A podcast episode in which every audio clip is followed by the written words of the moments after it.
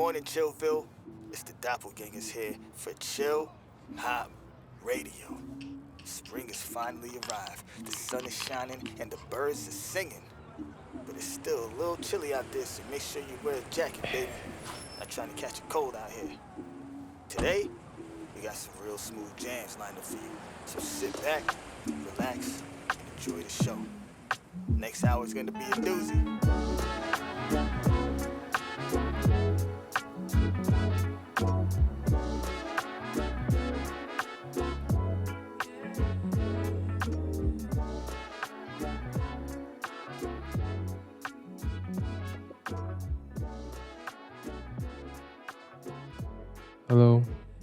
科学无聊知道就好。大家好久不见了，这里是科学十分钟，我是主持人杰克。现在时间是三月十八号的半夜凌晨十二点零三分，刚过午夜。对，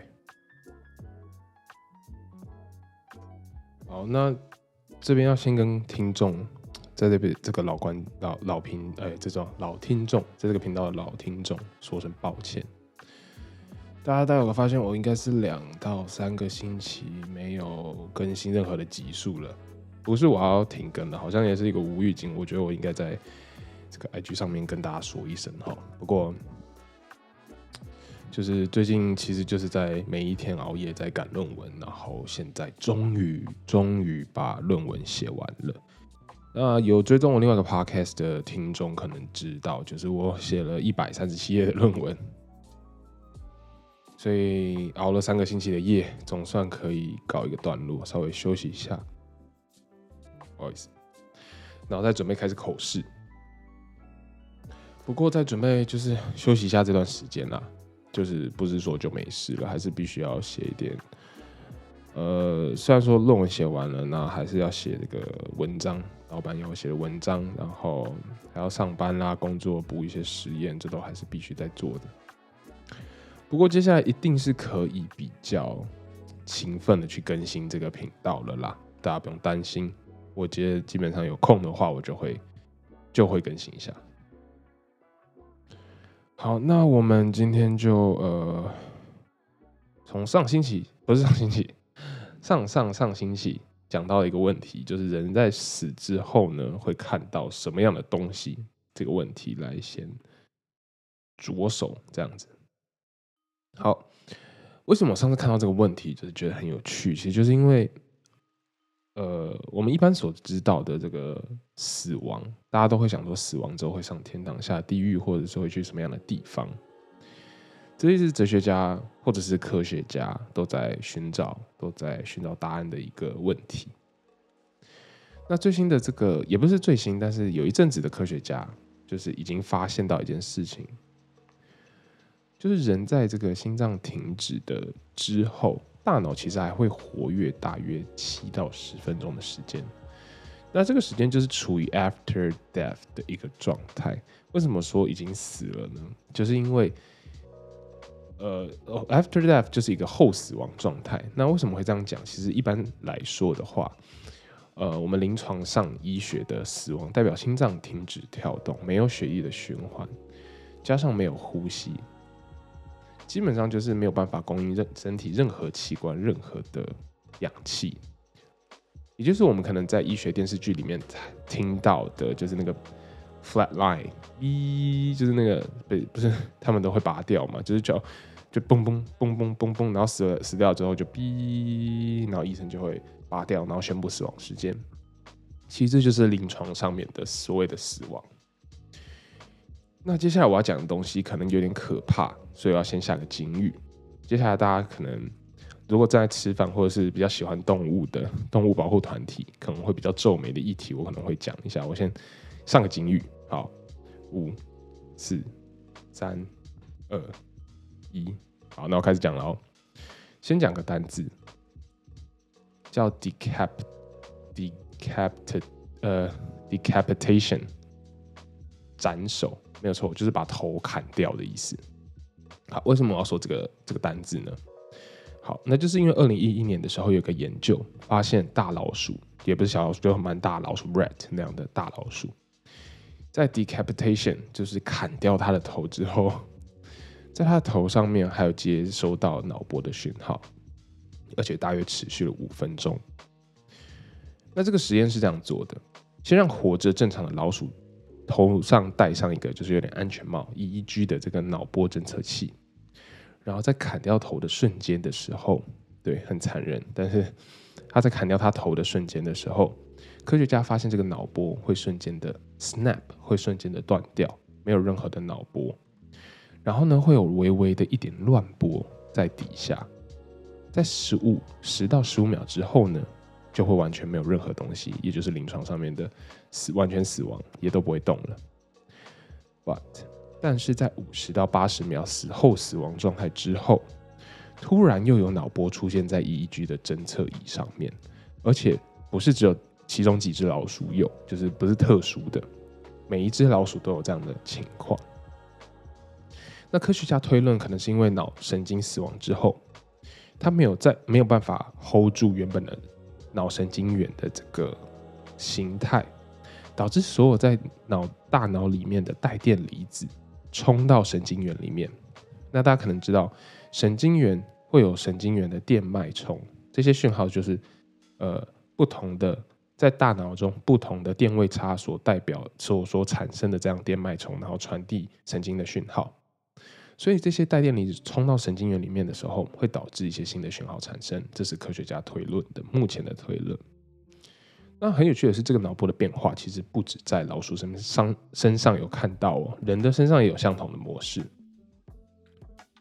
研究结果显示呢，就是砍掉头的这个十秒内，真的就是脑波就跟死掉一样，一直到三四十秒之后才会又有讯号。但是神经元呢？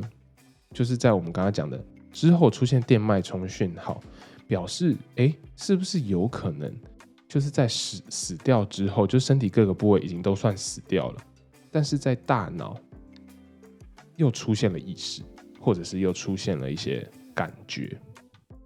二零一七年的研究发现，死亡的四位病人脑波大概可以持续比老鼠还要久，持续到十分钟之后都还有讯号。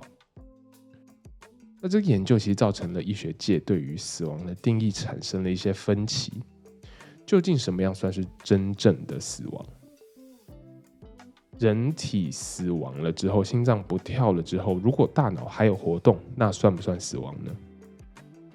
那究竟人真的临床上面定义的死掉之后，大脑是不是还有知觉？是不是还有 consciousness？是不是还有意识？那对于这个世界，还有感知，看到了什么样的东西？然后灵魂存不存在？意识究竟去哪里了？这个是开始慢慢从医学转变到了一点有点像哲学的这个问题。那这些论文的整理的一些资料，我会把研究这些研究资料放在 description 里面，因为之后其实还有一些比较可怕的实验，像是复活猪大脑的实验或者是什么之类的。我怕各位听众听了会不太舒服，所以有兴趣的。可以跟我私讯讨论，或者是就是我可以翻译大概的实验结论给有兴趣的听众。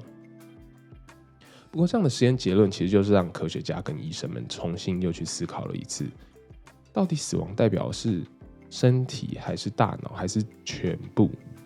那如果两就像我们知道两个身体跟大脑不是同一天时间死亡，那是不是以后真的有办法让？身体死掉了之后，我们还有办法让大脑存在，还有办法让大脑去复苏、复活呢？那复苏了之后又有什么样的感觉？会不会是有点像科幻电影里面，呃，就保存那个脑袋，然后它还有知觉，跟以前一样，只是它没有身体了呢？那因为这些又牵到牵涉到一些道德啦，跟议呃哲学上面的议题，所以这样的实验其实是一直都被禁止的。那不知道各位听众听完这个。这个讨论之后有没有一些特别的想法，都可以跟我讨论。那我们现在来讲第一则新闻：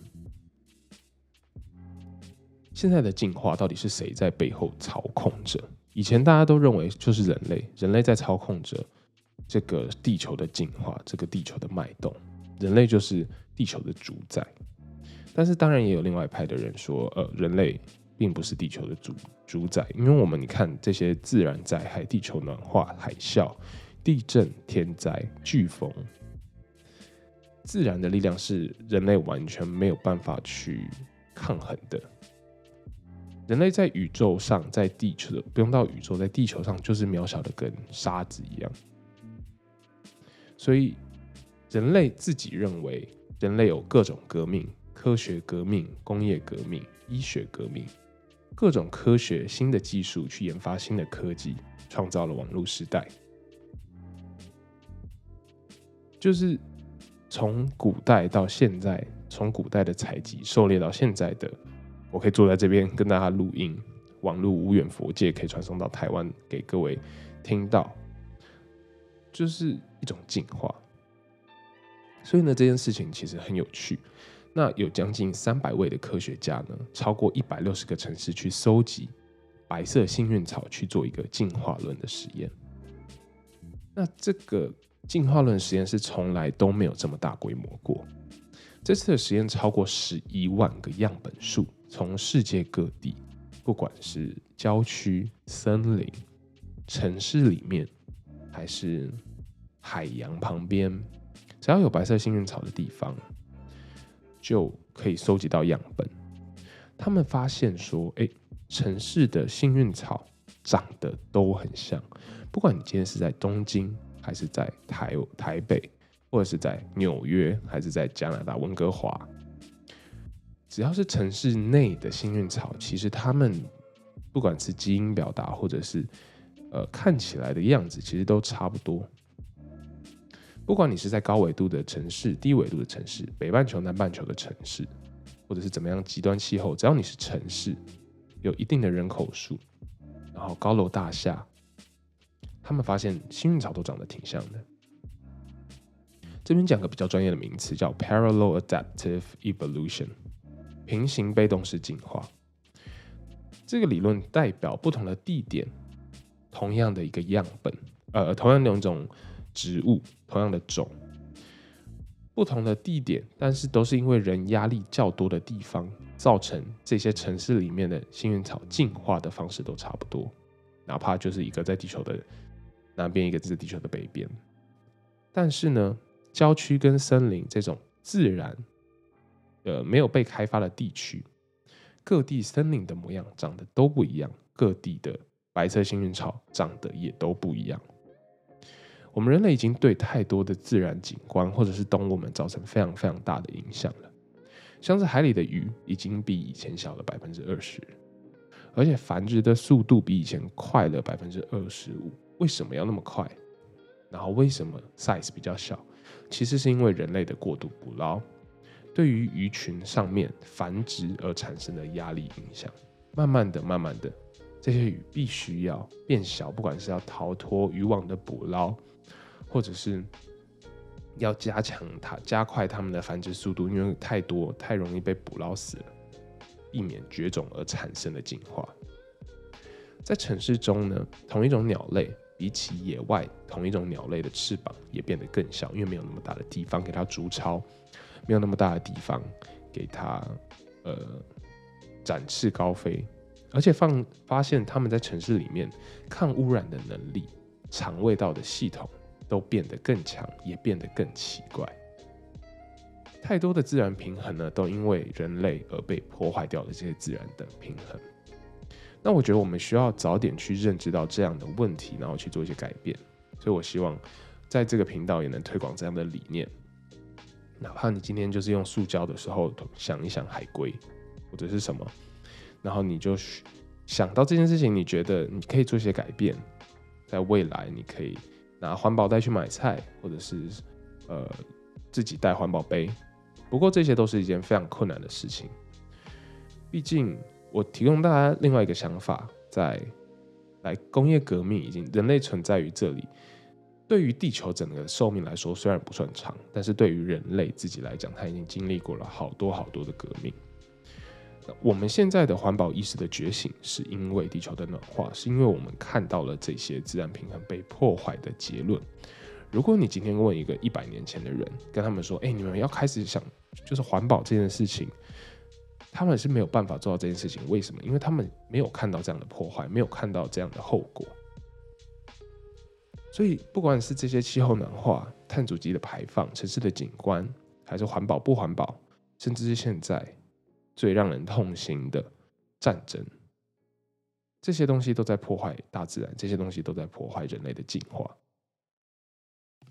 虽然人类可能觉得自己是地球上进化的推手，但是也是破坏地球的第一人，就是最大的因素。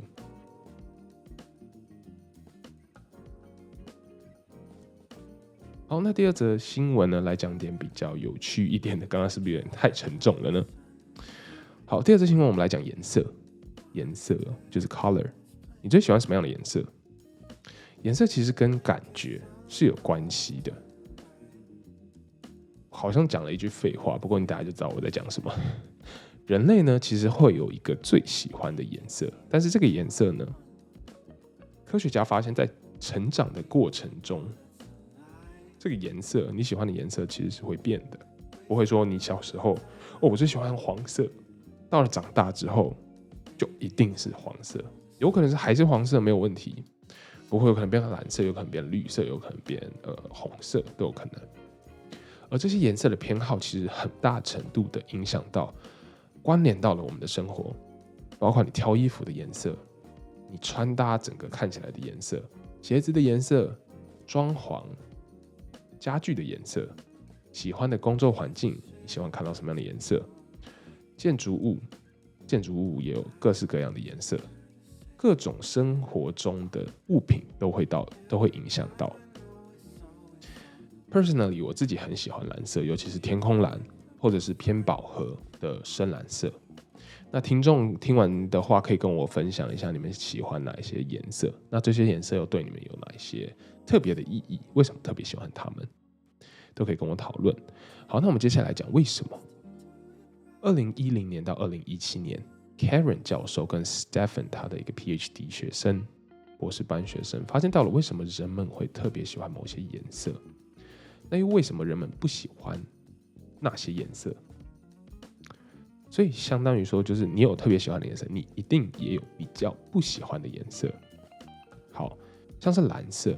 蛮多人其实都会喜欢天空蓝的，因为它让我们想到就是天空，它让我们想到自由自在的感觉，或者是海水的蓝，给你一个一望无际、很很 peace、很平，就是很平静的一个感觉。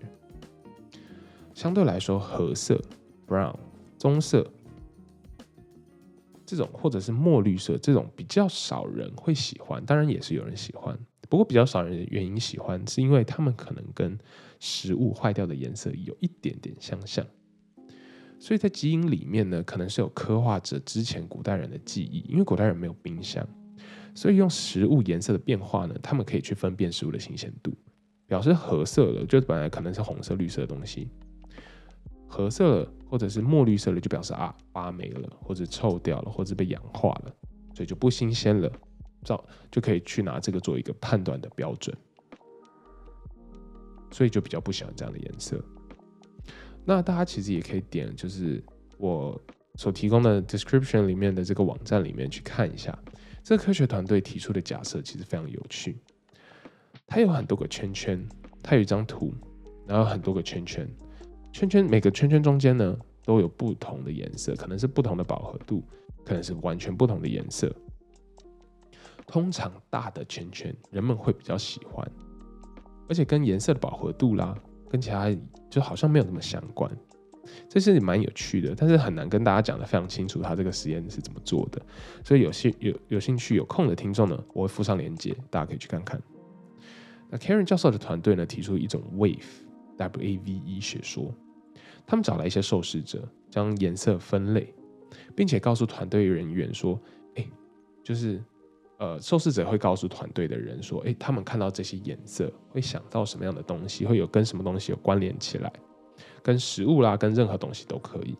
然后这个东西，这个颜色会让你有比较开心或比较难过的感觉。然后也告诉团队，他们发现到呢，八十 percent 以上的人都会因为他们很喜欢某一个东西，那那个东西的颜色呢，他们会更偏向于喜欢那样的颜色。所以其实是用物品。”喜欢这个物品去决定，去影间接的影响到自己喜欢的颜色。那这个观点非常的酷，也没有人从来没有人发现，从来没有人提出来过。举个例来说，就是我自己很喜欢，呃，去海里浮潜。那海就是给我深蓝色或者是浅蓝，就是透蓝色的这种感觉。所以对我来说呢，我看到这个颜色就想到海。那海有这个颜色，所以让我喜欢这个颜色。它是一种有一种像是回圈的这样的感觉。那这个关联呢，可以表示说，人的颜色偏好其实就是可以被改变的。像我们刚刚之前讲的，成长的过程中，你可能喜欢了某些东西，特别喜欢某种东西，就会改变你对于颜色的喜好。如果把好吃或者好用或者是很漂亮的东西涂上特定的颜色，让人喜欢上它的话，那也可以间接的让你感到开心，让你喜欢这些颜色，有点像是催眠的暗示的感觉，就可以改变。那科学家就是很爱继续乱做实验，怎么可能他们就只满足这样的实验？就是之前的这个 Wave 学说呢？于是他们继续往下做，他们给受试者看红色的草莓跟玫瑰很漂亮、很好吃的东西。然后给他们给同一组的人看绿色的呕吐物，他们就觉得很恶心。所以下个暗示就是绿色就是恶心，红色就是棒的。好，这是一组。另外一组受试者呢，相反过来，他给大家看红色的是什么东西呢？是血，喷血或者是伤口，哎呀，很可怕，就是这样多流血这样子。跟绿色的草地、大草原、大森林。大森林是什么？呃，森林，一片森林，很舒服、很平静的感觉。所以大家都可以知道他们为什么要这样做实验，就是一个对照组嘛，有点像是操控你的喜好的感觉。结果真的发现，就如同 Wave 理论可以继续往前推的，只要正向的东西，就会让人比较喜欢那样的颜色。第一组的受试者很明显的来说，接下来给他们看任何东西偏向红色，他们都比较喜欢。另外一组的话，给他们看绿色的东西，偏向绿色的一些饱和度或者是一些其他东西，他们都更喜欢绿色。所以人们的颜色取向呢，可以是因为成长过程中遇到不同的事件或者是物品而有大的改变。不过这篇报道的最后也发现了一件很有很好玩的事情，就是世界上不论哪里的人都蛮喜欢蓝色跟蓝色有关的色调。真的就是因为蓝蓝色的天空是全世界的人共同可以看到的东西。包括海洋也是，所以很难把蓝色或者是呃跟很不好的物品连接在一起。不过唯一能想到就是 Monday Blue，为什么大家都会说明明就是一个忧郁的事情，为什么会跟蓝色连在一起？其实我觉得这也是一个可以探讨的一个有趣的观点。好，那今天的节目就到这。喜欢科学十分钟的听众呢，不要害羞去 IG 或是 Apple Podcast 留下你的五星跟评论。或者 Mixer Box、Spotify 现在有评分的机制。你想提供什么有趣的科学主题来当我的节目素材，或者是你想对什么科学议题很有兴趣，都可以私信跟我讨论。科学十分钟，我们下次见喽！我是 Jack，Peace。